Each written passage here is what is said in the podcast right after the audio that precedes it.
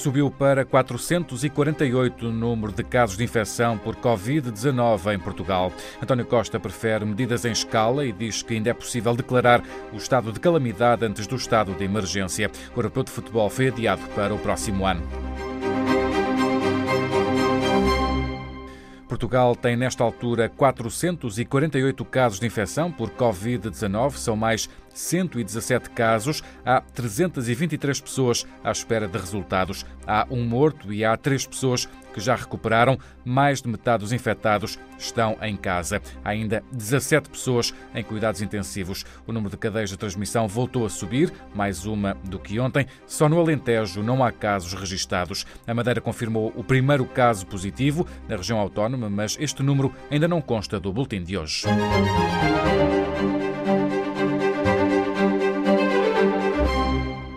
Nasceu esta madrugada o bebê de uma mulher infectada com Covid-19. O parto aconteceu no Hospital de São João, no Porto. Mãe e filho estão bem de saúde. O primeiro teste ao bebê deu negativo. De resto, a Diretora-Geral de Saúde, Graça Freitas, acredita que o bebê não estará infectado e explica que tudo correu bem no parto. A assistência ao parto foi a ideal, nas condições ideais de isolamento e nós esperamos, como a maior parte dos artigos indicam, que esta criança não nasça infectada. O Primeiro-Ministro parece preferir a declaração do estado de calamidade à declaração do estado de emergência. Em entrevista à SIC, ontem à noite, António Costa defendeu que é preferível ir escalando as medidas conforme elas forem necessárias. No tal estado de calamidade, é possível impor de uma forma mais generalizada essas restrições. Nós podemos ter situações inversas que é de termos de ter meios legais para obrigar determinadas empresas a funcionarem, eh, fazer requisição de civil eh, de determinadas eh, pessoas de determinadas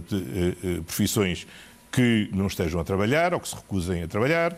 Podemos ter que requisitar equipamentos em entidades privadas. O Conselho de Estado, o órgão de consulta política do Presidente da República, reúne-se amanhã para discutir a eventualidade de decretar o estado de emergência em Portugal devido à pandemia de Covid-19. Adiado foi o Europeu de Futebol, previsto para o verão deste ano. O Campeonato da Europa vai jogar-se no verão do ano que vem, anúncio feito pela UEFA, e vai decorrer nos mesmos moldes previstos, ou seja, nas mesmas cidades, com os mesmos grupos e os mesmos jogos. Também as finais da Liga dos Campeões e da Liga Europa em Futebol futebol tem novas datas. A final da Liga dos Campeões será no dia 27 de junho em Istambul. A final da Liga Europa vai acontecer três dias antes, a 24, em Gdansk. As federações pediram também para que as provas nacionais e europeias pudessem acabar até 30 de junho.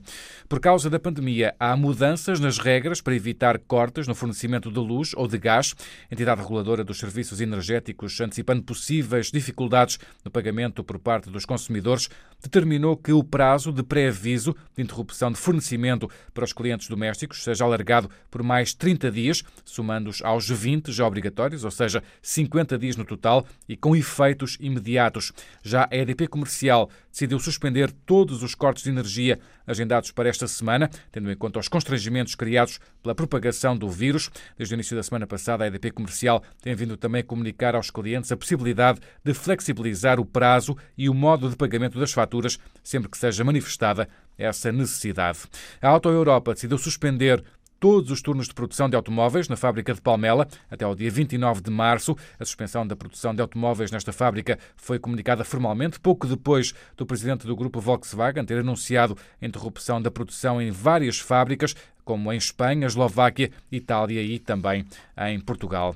Desde as 11 da noite que foram repostos os controlos de fronteira entre Portugal e Espanha, há apenas nove pontos onde é possível passar e apenas para transporte de mercadorias ou para ir trabalhar. Este regresso aos postos de controlo provocou filas de vários quilómetros, por exemplo, em Valença. O repórter Mário Antunes esteve ontem à noite a acompanhar os primeiros minutos da reposição da fronteira mais a sul, em Vila Real de Santo António. Pouco antes das 11 da noite, uma equipa da Infraestruturas de Portugal preparava a barreira em betão. Meia dúzia de blocos que cortam a passagem nas duas faixas de rodagem sentido Espanha-Portugal, à entrada da Vida Infante. Agora, todo o tráfego faz um desvio para uma praça mais à direita, onde estão instaladas as máquinas para pagamento da A22 para cidadãos estrangeiros. Às 11 da noite, em ponto. Elementos do CEF e da GNR começaram a fazer à entrada dessa praça o controle de fronteira para a entrada em Portugal.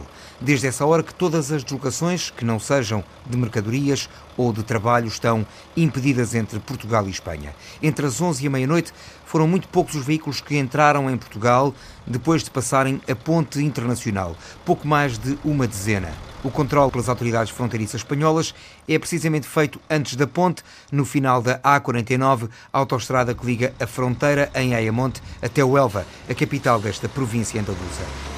Na economia, as bolsas europeias e norte-americanas reagiram com subidas ao anúncio de vários governos de pacotes orçamentais de larga escala para ajudar a mitigar os efeitos económicos da propagação do vírus.